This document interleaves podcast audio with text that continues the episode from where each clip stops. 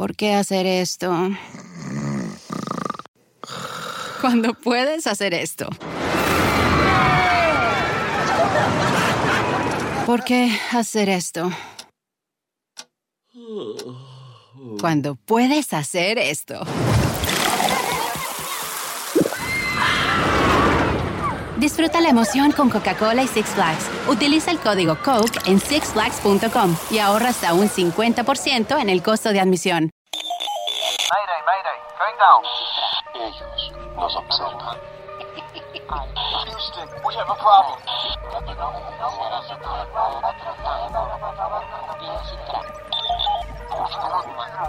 Archivos Enigma, Honduras. Es hora de los archivos Enigma.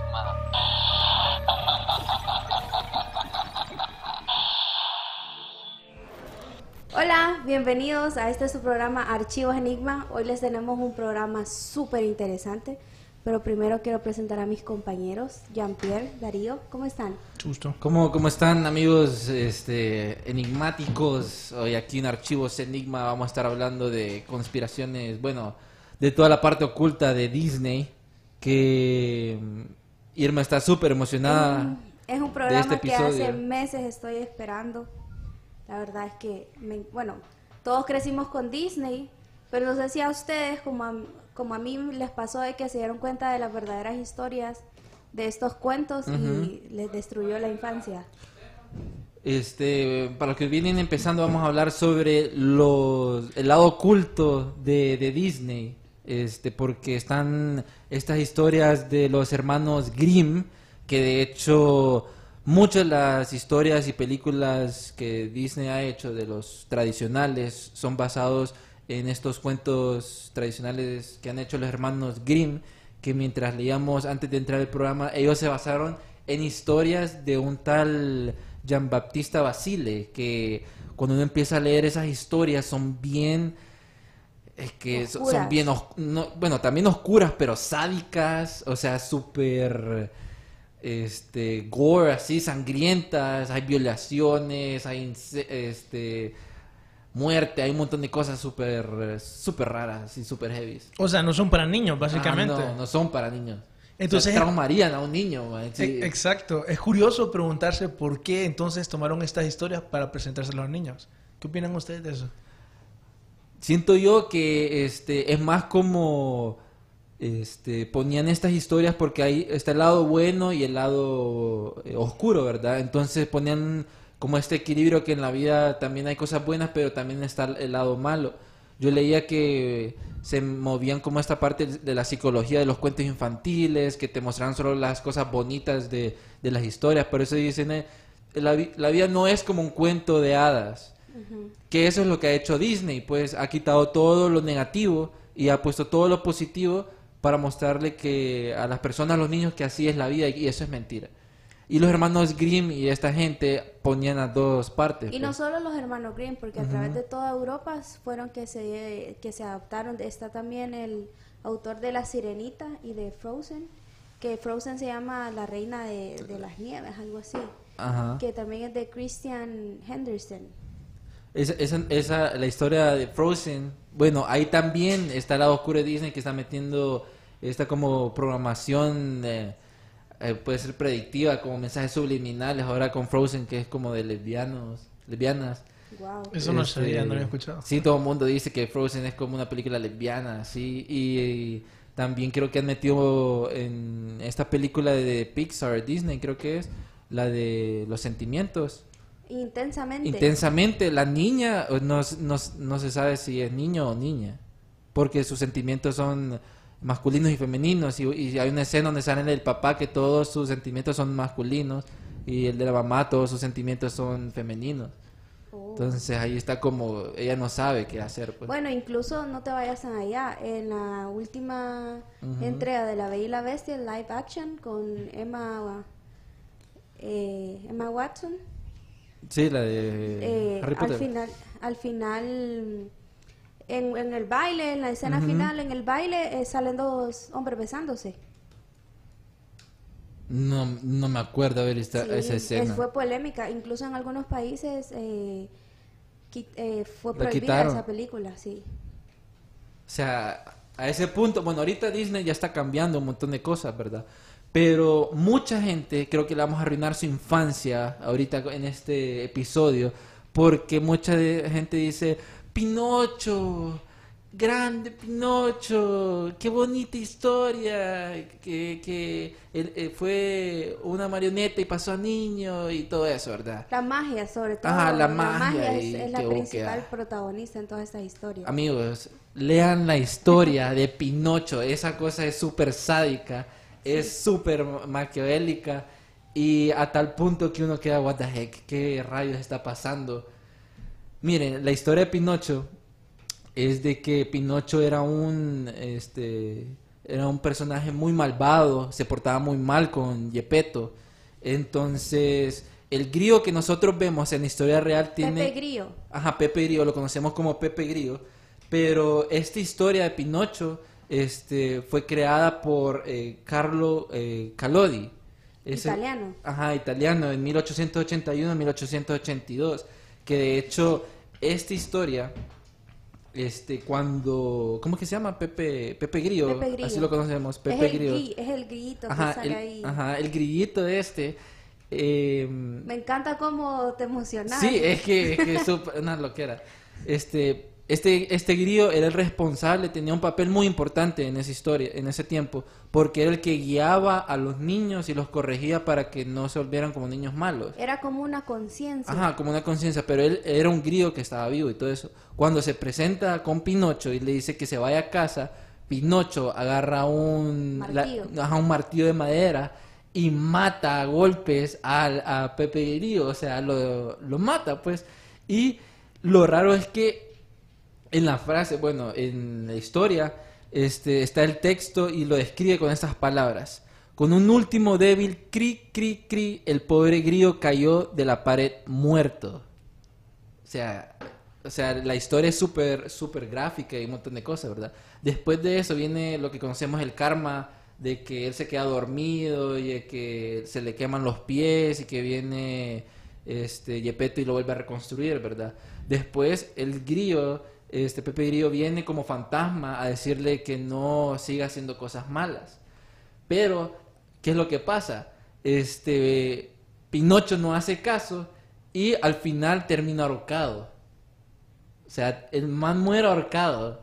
Y este hay otra versión, porque ahí lo había dejado como el autor, pero hay otra versión donde conocemos la hada que lo vuelve niño y un montón de cosas así, como para este twist de que él se volvió bueno.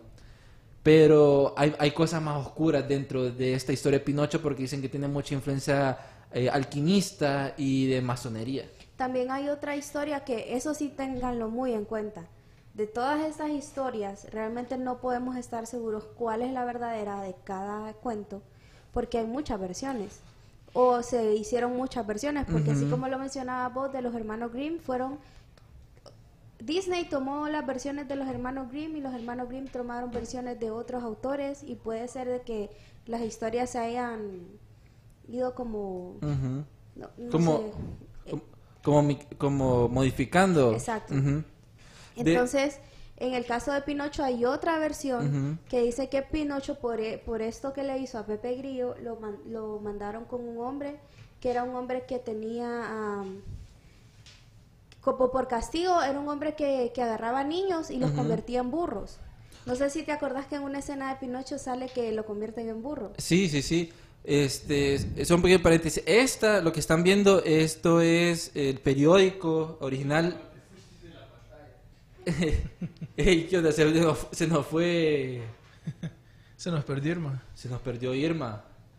Bueno, eh, lo que, lo que, lo Estoy que, hablando aquí del más allá. Lo que se están viendo ahorita es el periódico original de donde se reveló la historia de, de Pinocho, en, en un periódico italiano. Pero sí lo que decía vos, Irma, era de que cuando se convierte en niño y que lo ponen en burro, este, creo que hay una escena donde, donde se donde quieren agarrar a Pinocho y lo quieren convertir en tambor, o sea, quitarle Ajá. la piel, más o menos así, ¿verdad? Sí, también, sí, hay una escena donde, bueno, hay una parte de la película en la que la- lo convierten en burro. Creo que es haciendo referencia a esa otra versión donde eh, Pinocho va a dar a las manos de este señor que convierte a los niños en burro para, poder no- para ponerlos a trabajar arduamente. Y que a los niños que se portaban mal les cortaba las orejas de la manera más sádica.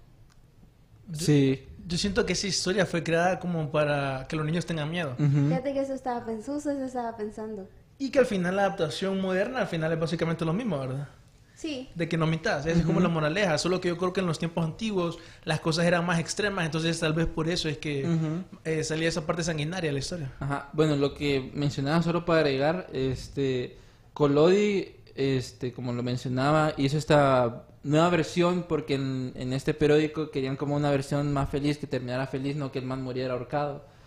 Entonces, antes de que él conociera a la hada y volviera a ayudar a Yepeto, este, él casi muere, eh, bueno, antes que ocurra eso, casi fríen al personaje en un sartén y se convierte en, burro, lo que hace que un músico, lo que decía Irma, quiera matarlo para arrancarle la piel y hacer con ella un tambor. Para ello le ata piedras al cuello y lo sumerge en el agua, aunque antes de ahogarse los peces se comen la carne del burro y el esqueleto, que es de madera, y vuelve a ser Pinocho. O sea, ¿qué onda? O sea, ¿qué onda? Y hay algo curioso, Pinocho tiene mucha referencia, no saben ustedes o los que nos están viendo, del homúnculus. ¿Qué es eso? Del homúnculus es este, una práctica eh, alquimista este, donde este, se dicen de que ah, sacan como, como... Bueno, el proceso es así. Este, agarraban un huevo, este, puede ser de gallina o algo, y le ponían eh, semen humano y después lo metían como vísceras de caballo y lo ponían 40 días a reposar y ahí salía un niño. Les decían que en la gráfica salía como era un niño demonio o algo así. Y más o menos así es algo Pinocho, si vos te fijas, es como que viene de la madera, algo mágico. Entonces, por eso dicen que la alquimia y toda esa Tiene parte mucho que oscura tiene esa influencia de que es como una referencia al homúnculo o algo así. Que yo creo que todas las historias de Disney por alguna razón las eligieron, pues, y Ujú. todas tenían ese aspecto, como vos decís, oculto. Ujú. Que siempre tocaban temas como de magia, como vos decías, masónicos y cosas así. Pero también, este, bueno, es que Bueno, tenemos... hay un montón. Por favor, miren, lo que estaba mencionando yo al principio, no sé si a vos Darío te pasó, me imagino que vos creciste con las historias de Disney. Casi no hay muchas, fíjate, pero sí, sí hay algunas. Bueno, yo alrededor ponerle que hace como unos 10 años platicábamos con una amiga y entonces ella nos comenzó a contar esto, ¿verdad? Y yo quedé así como que, adiós infancia feliz. Sí, o Todo sea, fue una mentira. lo, lo sentimos, pero estamos destrozando como... Sí, te- eso sí, no Todo sé si Disney. tienen algún niño que esté viendo, pero si no le quieren destruir su infancia, por favor, no lo pongan a ver esto. Porque si es, si yo ya estando vieja fue chocante, es como, Pucha. sí, Pero hay más, hay más historias eh, súper locas. Y creo que ustedes han, eh, han visto el de... eh, vamos a ver cuál hablamos. De la Cenicienta. uy, sí, La Cenicienta actualmente en Disney es la más fiel, por así decirlo, de la historia original de los hermanos Grimm, que también este, eh, tuvieron referencias de, de Basile, de Jean, Jean-Baptiste Basile, que mm, la historia normal que vemos en Disney es igualita, pero en la parte cuando viene el príncipe y le pide como la zapatilla y anda que, se buscando... miden, que se midan las zapatillas. Ajá. Las hermanastras, este, la- bueno, la zapatilla era de oro, no de cristal. Eh, una de las hermanastras se corta los dedos para que le quepa la zapatilla. El príncipe lo mira con sangre y dice que no, casi lo engaña. La segunda se corta el talón, un pedazo de talón. Ay, O sea, imagínense ahí. Y, con tal de conseguir al ajá, príncipe. y el príncipe casi cae. Después sale Cenicienta y Cenicienta se va con el príncipe, pero antes le dice unas palomas de que le saque los ojos a las hermanastras. Vienen las palomas y atacan a las hermanastras y le sacan los ojos como castigo. man. Y después Cenicienta se va y las deja ciegas. O sea, what the heck. Era más humana esa Cenicienta. Eh, Más o menos. No pero, tan perfecta. Sí, pero en la historia de, de Basile este, habían dos madrastras malas. Y una de ellas convence a Cenicienta para matar a una eh, rompiéndole el cuello. O sea, what the heck. ¿Se imaginan eso en pichinguitos de Disney? bro? Me gustaría, eh, sí, ¿cómo se llama? Analizar básicamente cuál es la, la moraleja de la historia Ajá. original. ¿Por qué va a ser la tan O sádica? sea, pues? sí, o sea, porque ya en ese punto de que va todo bonito y que y después, o sea, matan a todo el mundo, todo super gore. Sí. O sea, Estamos, bueno, yo, o sea, cada vez que yo eh, hablo de este tema quedo como en shock porque cada vez encontramos más, más historias y más datos. No sé vos en tu investigación que encontraste, Darío. ¿Ustedes qué opinan de los mensajes subliminales de Disney? ¿Creen que hay alguna verdad en eso? sí, claro que sí, súper eh, sexuales. Como en el, en el firmamento del Rey León.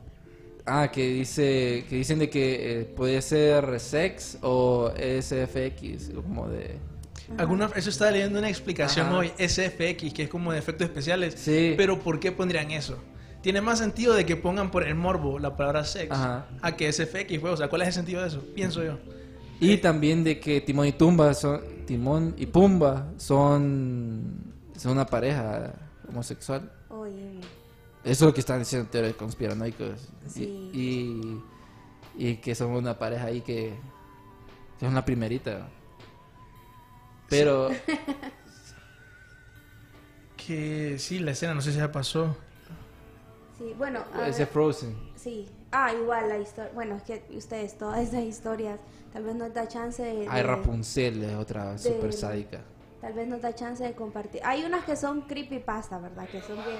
Hay uno más adelante, al 28, ponerlo. 20 38, 38, 38. Saludos a Jorge Giovanni Fortín Osorte. Ahí se mi- Saludos. Dice nuestro productor que es mentira. ¿Ustedes qué piensan? O ustedes qué han encontrado en las películas que han visto. Porque hay gente que se dedica a buscar. Hay varios, hay un montón. Que se dedican a buscar ese tipo de mensajes en las películas. Ujú. Eh, sí, ponete el 1.15. Ah, O sea, hay un montón. Mira, para mí hay uno que ese sí es explícito y es de Monster Inc. Que para mí, por eso, cuando vi eso, eh, me empecé a creer más las historias. Ajá. De que tal vez Monster Inc. tiene otro significado oculto que no es nada que ver con la historia que nos están presentando. Eh, sí, entonces hay un montón. Por ejemplo, en Sí. esa una escena, el 1.18, en donde dicen que el padre tiene como una, una erección. Lo cierto What? es que se mira algo, se mira algo, mira, ahí, ahí se está viendo ¿Qué onda? Que en, en otros en otras escenas no sale y después un segundo sí. No sé Ajá. qué quiere decir eso. Dicen que es la rodilla, quién sabe, pues. The heck? Ah, también el castillo de Ariel está hecho de. Son, las columnas son como figuras Ya fálicas. sé cuál decís. Ah, también. Hay, esa es que decir. Es- Ese, ese Ajá. mero, ese mero es. Sí. Es que heavy. Vale más que uno y con su inocencia no nota nada. Es el de. Rey del León. Ese yo te entiendo que tal vez no, tal vez es No, mucho. eh, sí, a la Mara ahí está sacando más. Pero vaya, hay uno que esto sí pasó. Ponete el minuto 2.22, por favor, Donaldo. Que literalmente en una película de Disney, creo que es la de ah, este ratoncito. Ratatouille. No, hombre, ¿qué más famosa? Esa, esa que está ahí. Ah, sí, sí, sí. Bernardo y Bianca. Ok. En ese, en una escena, mira, ahí se mira, literalmente se ve una mujer desnuda. En dos eh, filmogramas. Literalmente, eso no es mentira. En la película oficial se ve una mujer desnuda. What the heck? ¿Con qué objetivo? No sé, dicen que despidieron a los animadores y que por eso lo hicieron. Ajá. Ahí Peter Pan aparentemente también salía eso. Sí. Pero para mí el más interesante creo que es ese que, eh, que sale al 325, que es el de Monster Inc. Es súper, súper loco y en serio literalmente está en la película. Ahí está, casi no se mira por el logo ese, pero esa es la escena, pues, básicamente. Casi no se mira, pero a la izquierda hay un dibujo en la pared esa. Le voy a enviar una imagen a Donaldo para que miren exactamente qué es el dibujo. Y eso en serio ¿Cómo? sale en la película de, de Monster Inc. Entonces yo digo, tal vez por Ajá. eso es que esa película tiene un significado totalmente lo opuesto a que nosotros creemos. Y sale en esa foto, literalmente heck, dice mira. mommy y sale... Mommy. O sea, ese dibujo, ¿Qué pues, como pueden ver, pues es bastante explícito. Oíme, sí. Hay personas que dicen que esta película se trata más que todo de adrenocromo. Adrenocromo. Ajá. ¿Qué es eso? Es una, dicen que es una droga que se la sacas de la glándula pineal, creo, de las personas. Sí, y que se la... es como la droga de las élites, algo así, ¿verdad? Es co- eso dicen que Tiene es que como, ser muy, muy, muy cara.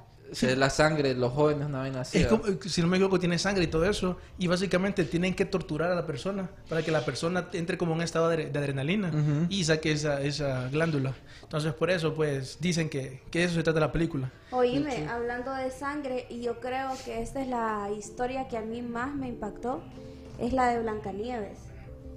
Uy, sí, sí, contala. Bueno, hay varias versiones, pero la historia de Blanca... Vamos a contar esta primero, después le vamos... Bueno, yo quiero dejar la, la que me impactó más para el final, así que no se vayan a ir, esténse pendientes. Pero también Blancanieves está... Bueno, una historia que en realidad... Bueno, está el papá de Blancanieves, Ujú. que tenía hermanos, tenía hermanastras también, que en todos salen hermanastras, ¿verdad? y madrastras Sí. y todo. Bueno, tenía hermanastras y el papá de Blancanieves se casó de nuevo. El papá de Blancanieves era un conde. Se casó de nuevo con una condesa. Y eh, Blancanieves, eh, obviamente, no, al parecer sí se llevaba bien con la madrastra. Pero eh, en- en, pues, por cuestión de, de locura de la madrastra, ella decidió mandar a matarla con el leñador y que el leñador le trajera los órganos y se los sirviera de cena al papá. Y así lo hicieron. Pero, este, según lo que yo había leído, era de que el leñador como que tuvo Tuvo compasión, compasión. y agarró vísceras de un cerdo y se las sirvió a la, a la reina y se lo, y se lo comió. Pero des- después está lo raro de que este, la Cenicienta, bueno, Blancanieves sería. Blancanieves. Blancanieves le dijo todo al leñador y el leñador hizo unas zapatillas este, de hierro y se las puso a la reina. Y entonces el leñador hizo bailar a la reina hasta que se muriera. ¿En serio? Sí, o Wow. sea, eh, eh, esa, es una, esa es una historia, o sea, esa parte yo no me la sabía, yo me sabía lo que estaba diciendo, pero yo no me sabía esa parte hasta que empecé a leer más. Y de hecho hay otra parte más sangrienta que también es de Jean-Baptiste Basile, que se llama El esclavo joven, que no lo he leído, pero según lo que he estado viendo dicen de que es más sangrienta que la versión de los, de los hermanos Grimm.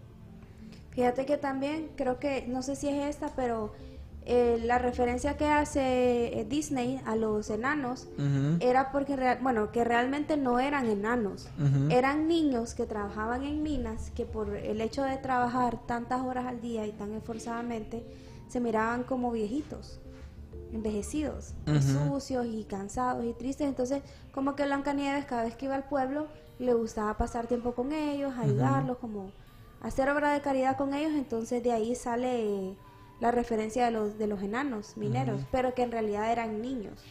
Hice un, un diseño ahí que hizo un, un dibujante, no me acuerdo, pero más o menos así se mirarían los dibujitos si lo pusiéramos en, en contexto. Fíjate En que de esa, animación, his- pues. De esa historia de Blancanieves a mí me gustaría añadir algo para demostrar esto que dicen que Disney pertenece al mundo oculto, de Ajá. la magia.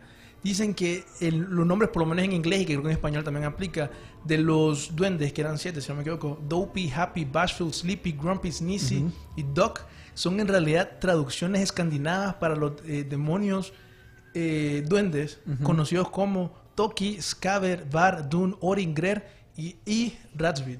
What the heck? Eso es lo que dice la gente, ¿me entiendes? Entonces, qué raro, pues, que podrá ser que con el- los nombres lo eligieron con eso, pensando en los demonios ocultos escandinavos, o fue coincidencia. No creo que sea coincidencia.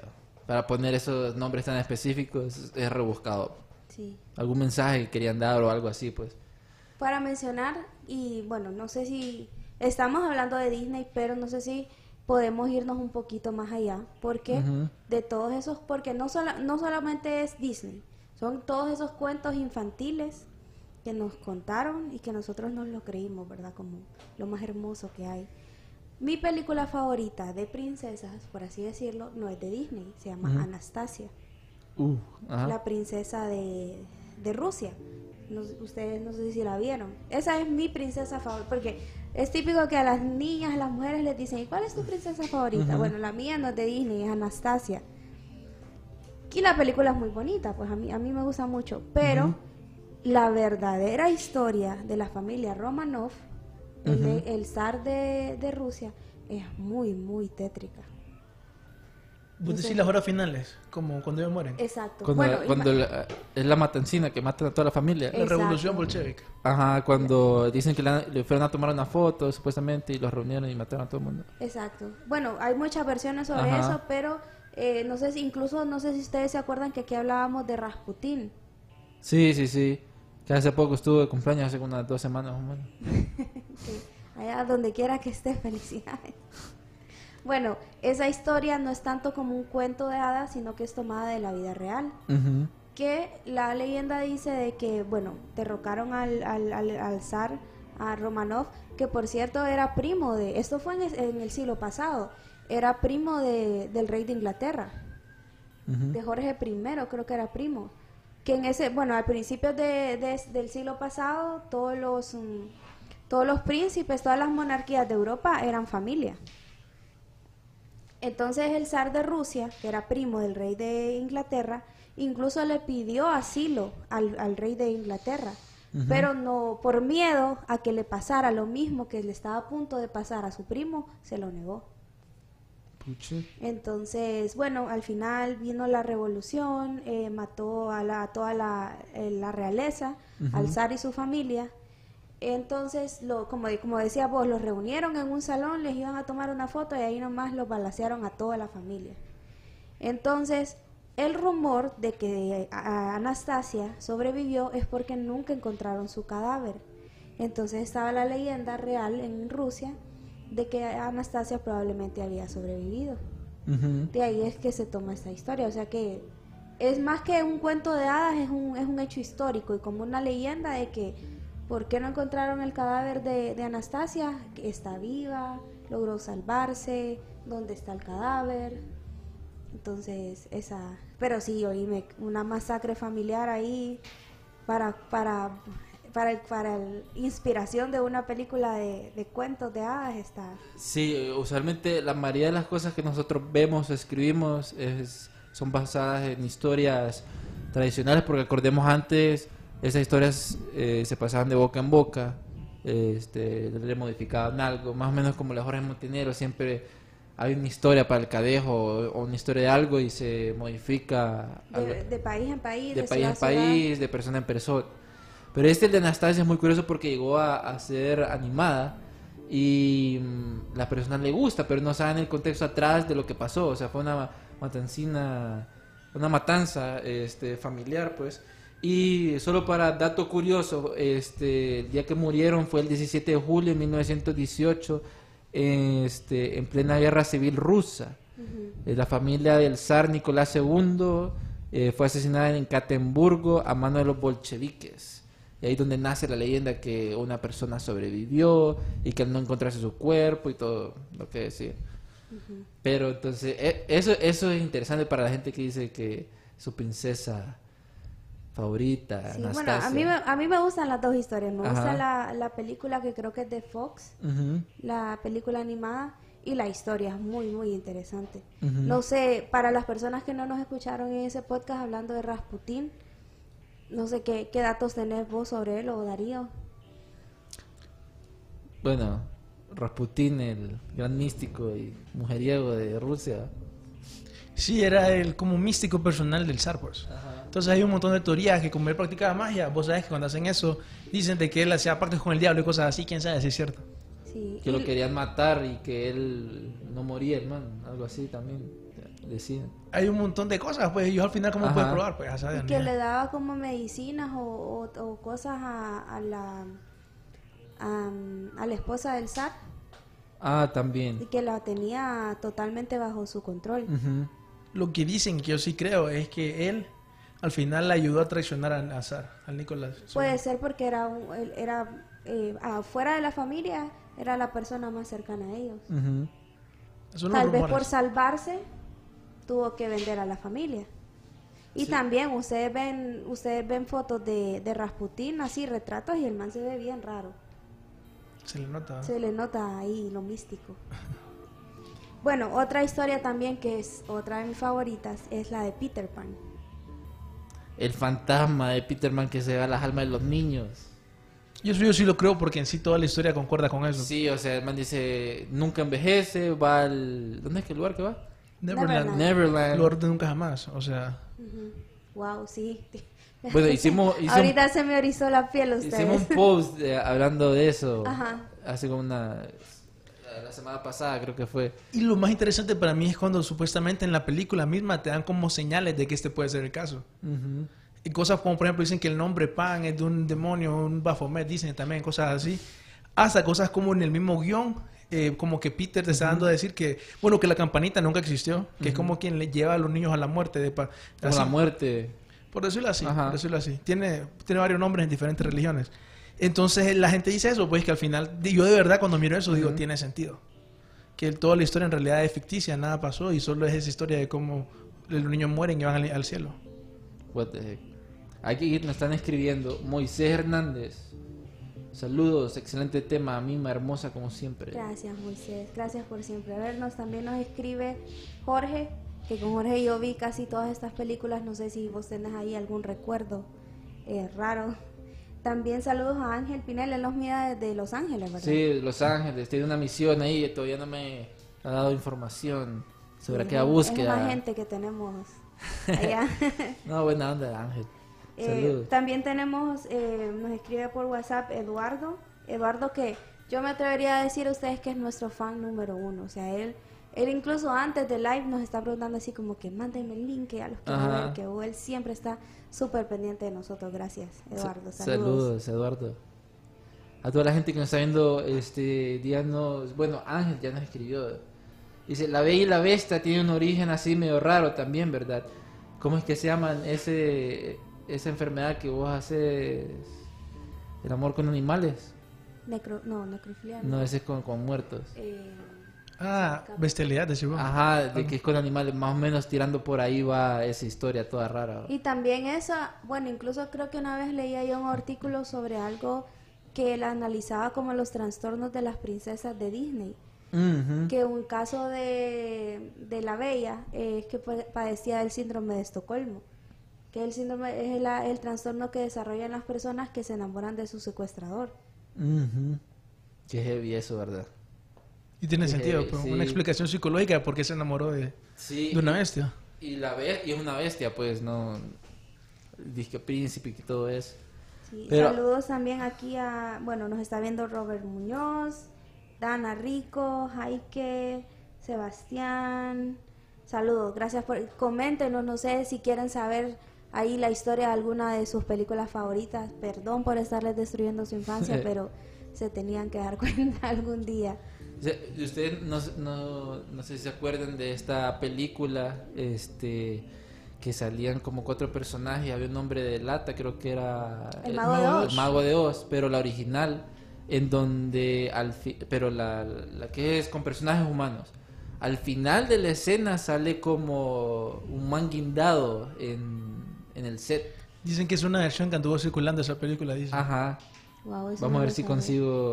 Que, curiosamente esa fue la- una de las primeras películas de Judy Garland.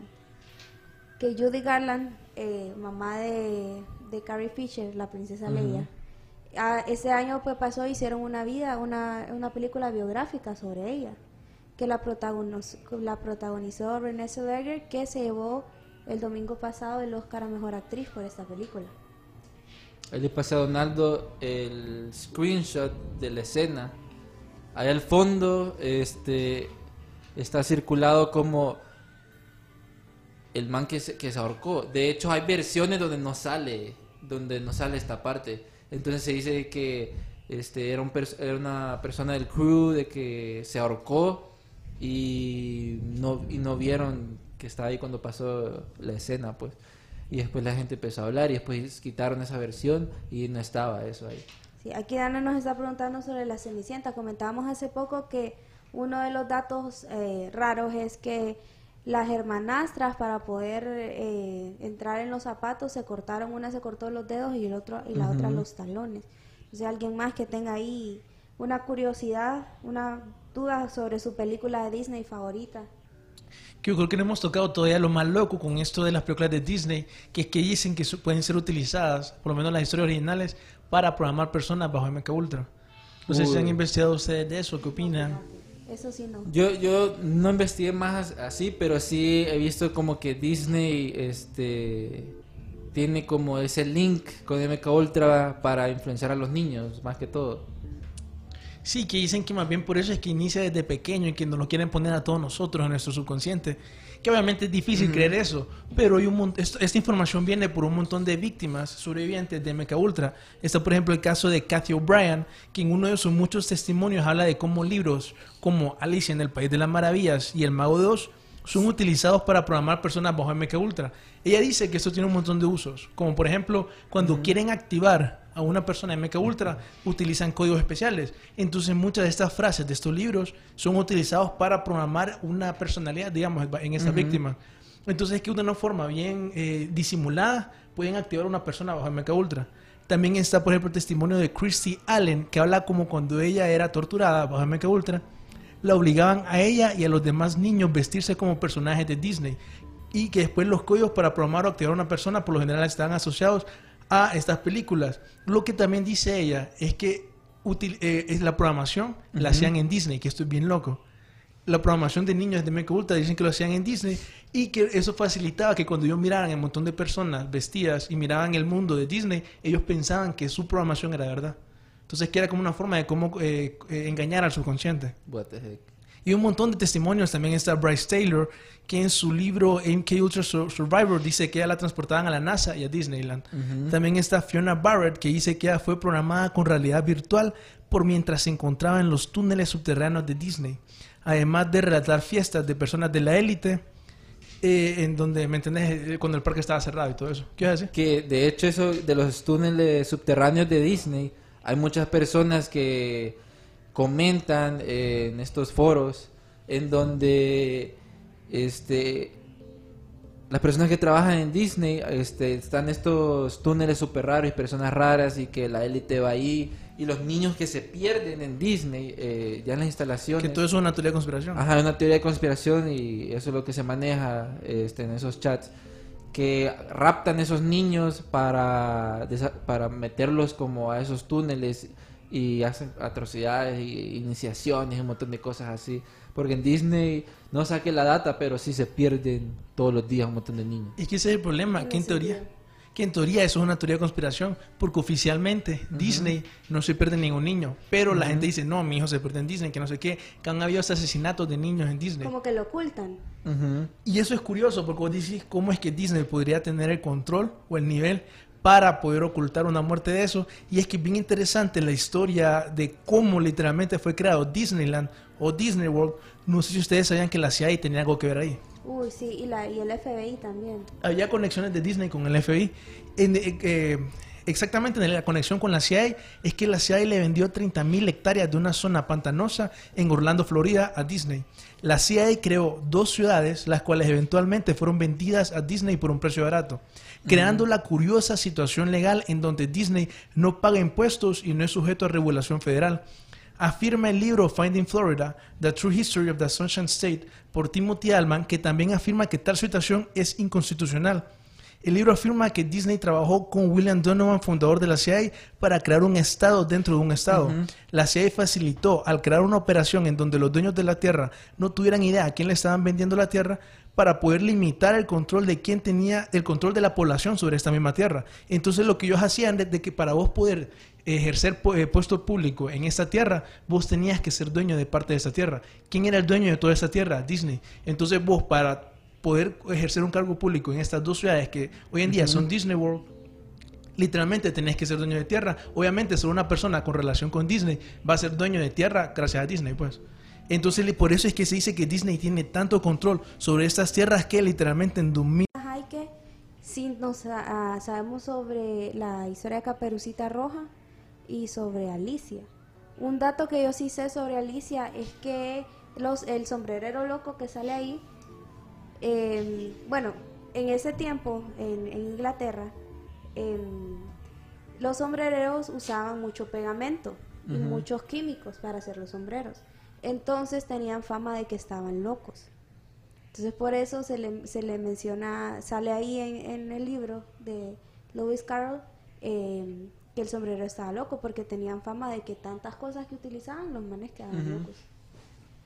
Sí, o sea, esas historias súper raras que los personajes de Disney, así como estaba eh, diciendo Darío, o sea, mm, también apoyan como este todo esto, el mensaje subliminal y esa programación y todo el lado oscuro lo convierten en algo bonito en el mundo Disney World, como lo, como lo decías. Y es por eso que los niños se pierden, este, porque miran sus personajes favoritos, pero no saben la historia atrás de lo que vienen estas historias. Sí, porque por ejemplo en eso de Alicia en el País de las Maravillas, yo lo primero que pienso en serio es MK Ultra, programación MK Ultra. Porque un montón de Puro pasajes... LCD esa cosa. Exacto, o sea, imagínate pensar cuántas niñas crecen viendo esa película. Ay, sí, qué bonito, Alicia en el País de las Maravillas. Lo cierto es que cuando vos creces decís, Uy, ok, ese me encantaba, a mí me encantaba Alicia.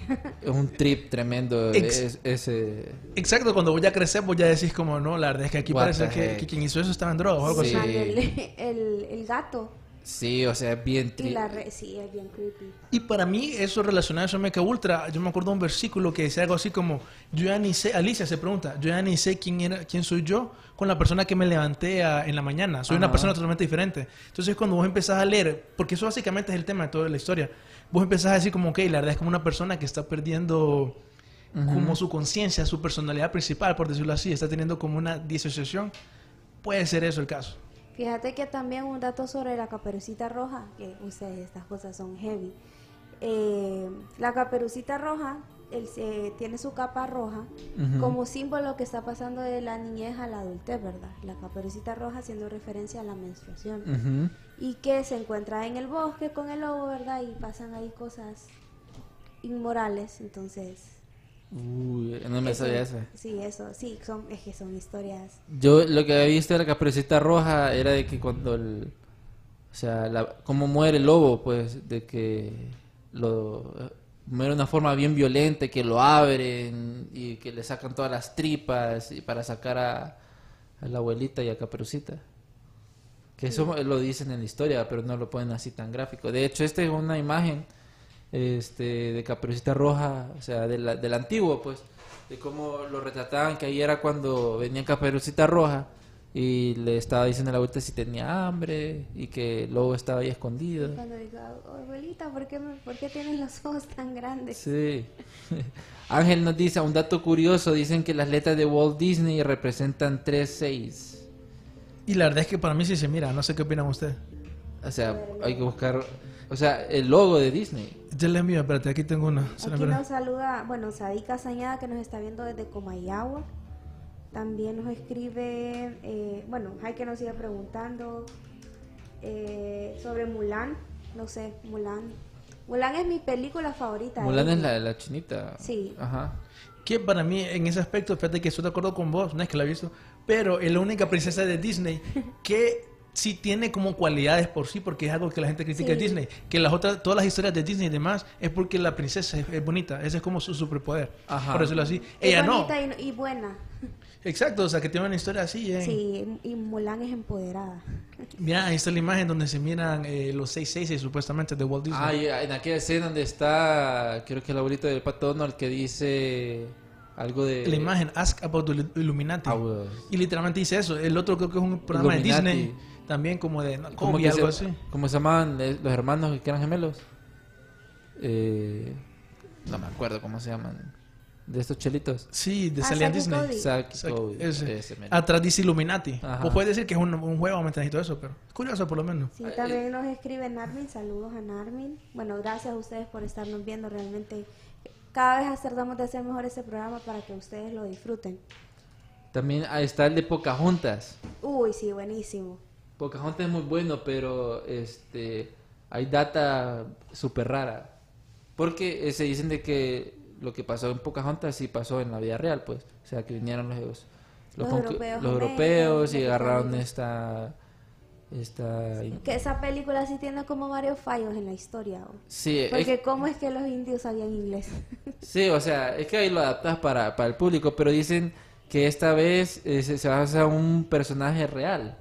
Este, Mat- Matuaca, también conocida como la pequeña licenciosa, y que más tarde fue rebautizada con el nombre... y que más tarde fue rebautizada como... Mensajes eh, subliminales. como Lady Rebecca Rolfe. Bueno, ese ese eh, otro mensaje subliminal que ha salido bastante en las redes. Este no- bueno, ustedes Es que no es coincidencia, pues obviamente Sí. alguien lo enseñó. Para los que están escuchando en, en- en el podcast en Spotify, este la imagen de donde sale Minnie y Mickey Mouse y que el, el vestido de Minnie parece El este, miembro fálico del hombre. Ajá, exacto, exacto. Y esto ha estado super trending, pues, en, en estos mensajes subliminales que salen. Ya hemos visto un montón de ejemplos solo aquí, pues, o sea, decir que es coincidencia todo eso me parece ya Ujú. un poco raro también. pues. Sí. Nos Y- escribe aquí Eduardo que dice que hay otro mito relacionado con Alicia, que fue una historia creada por Lewis a una niña a quien él amaba, posiblemente haciendo una referencia a pedofilia. Pedofilia. Dicen que la historia de Peter Pan, que más bien la original, original, Ajá. dicen que es de eso. En serio. Que era literalmente, no me acuerdo el nombre de quien escribió la original de, de Disney, de, perdón, de Peter Pan, pero que también una relación, hay una teoría, me tenés que saber si es cierto, pero sí dicen que ese, hay un montón de historias, dicen que es el, el, el significado original. O sea, Disney está inundado de, masacre, pedofilia, violación, mensajes subliminales, programación predictiva. Mira, hay, Y te lo vende tan bonito. hay todavía cuatro puntos que nos hacen falta. El, bueno, no- nos falta la sirenita. Bueno, Rapunzel, la sirenita, que primero me gustaría mencionar Rapunzel, que la historia sádica. real de Rapunzel es que, bueno, la típica que era una, una señora que tenía a, a la muchacha encerrada en una torre. Un príncipe pasa por ahí, se enamora de ella por su voz, tira la- el pelo, el príncipe sube. Tienen dos hijos, porque él la visitaba cada rato y le procrearon dos hijos. Cuando la bruja se da cuenta, eh, mata, eh, manda a Rapunzel a otro lado. Al desierto, la manda de un desierto. Exacto. Eh, Pero ahí no le- habían nacido los niños. le corta el pelo, le corta el pelo y tira los y tira el cabello así como lo hacía Rapunzel. Cuando el príncipe sube, lo tira de la torre y el príncipe cae en unas espinas y queda ciego. Ajá. Y anda, va- fíjate que esa para, para, para, para variar no tiene un final tan triste. Vaga por el, por el, por los El pueblos, bosque por y, los y llega al bosques, desierto. y encuentra a Rapunzel y la, y la reconoce por su voz. Mágicamente recupera la vista. Con las lágrimas, creo que algo había leído, Ajá. algo así. Y después de esto em, pu- puede conocer a, a sus dos hijos. Después está la historia de la sirenita, que para mí es como la segunda más creepy. Que la sirenita, em, cuando ella hace todo este sacrificio que ustedes ven en la película, em, que vende su, su voz y todo eso, Sí, sí, sí. el príncipe se casa con otra, ¿verdad? Se casa con otra princesa, entonces así como que pobrecita la sirenita, entonces viene donde la bruja y le dice que no, que le devuelva sus, su, su habla y todo esto, entonces la bruja no lo, la engaña una vez más y lo que hace es que la convierte em, la convierte en piedra, que incluso en, en no no re- creo que es en Dinamarca, creo que está la, la estatua, de la sirenita.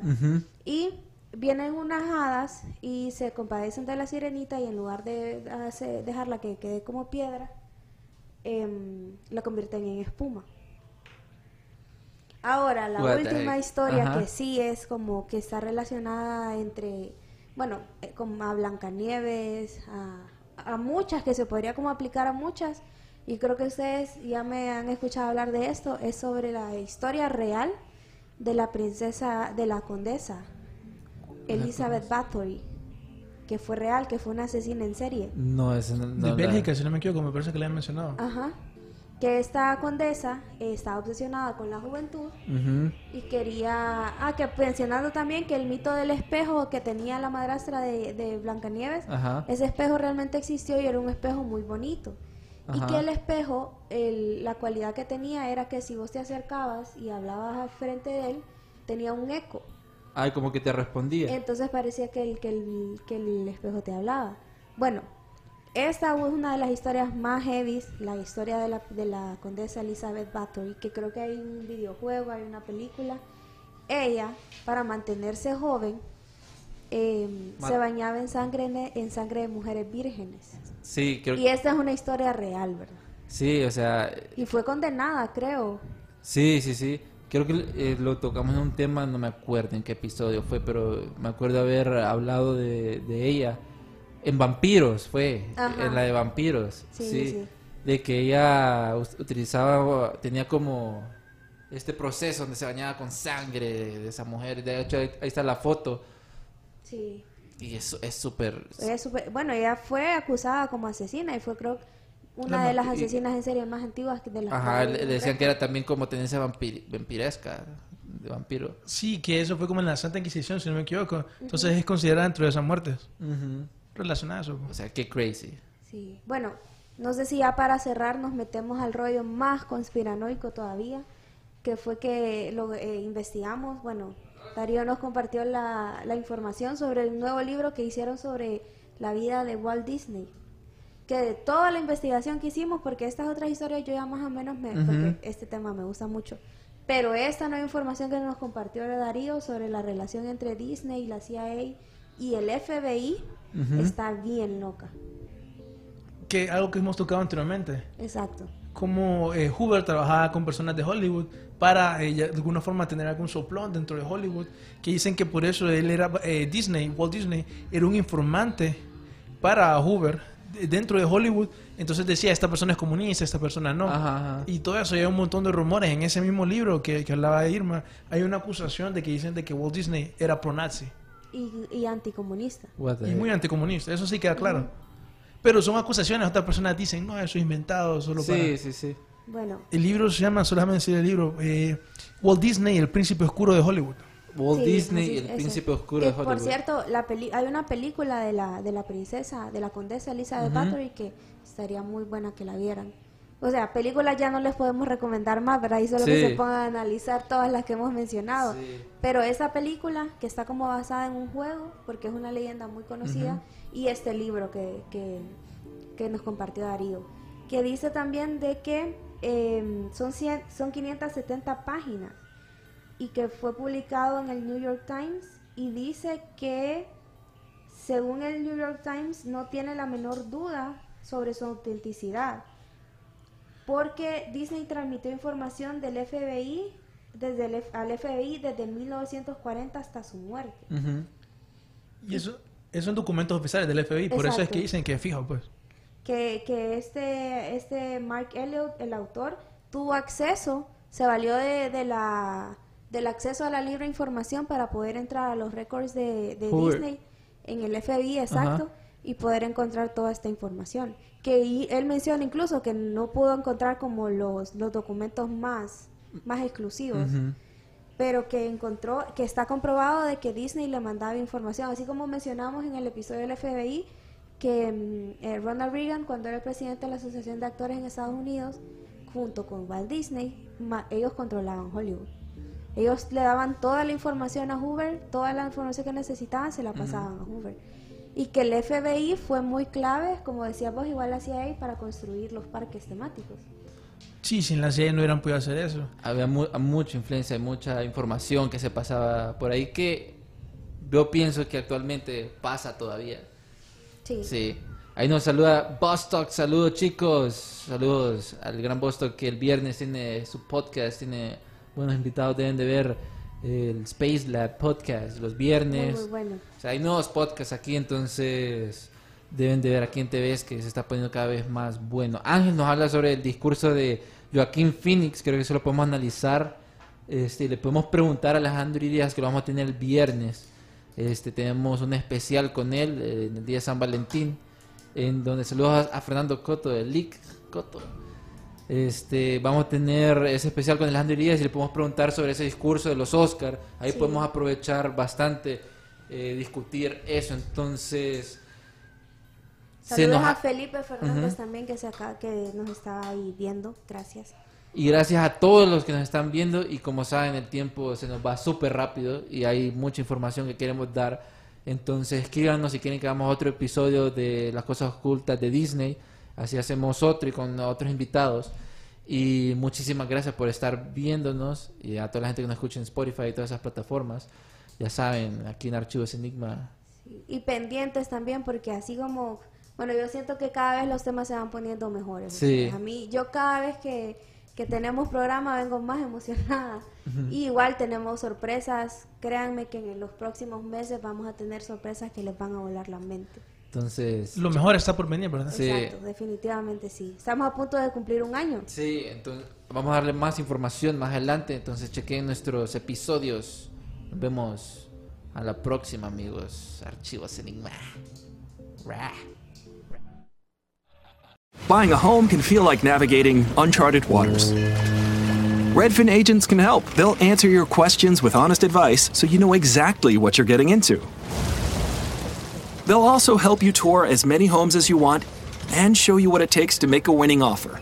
With a Redfin agent on your side, you can sail straight to your dream home. Local expertise from Redfin. That's real estate done right. Tour subject to property and agent availability. Virginia Office Falls Church, VA 844-759-7732. Los negocios de la costa este de Maryland están encantados de recibirle nuevamente. Muestre su apoyo llegando temprano y quedándose hasta tarde. Obtenga información sobre el tráfico en el Bay Bridge en arroba the MDTA en Twitter o en baybridge.com. Para enterarse del tráfico en tiempo real, llame al 1877 Bay Span, o sea, 1877 229 7726.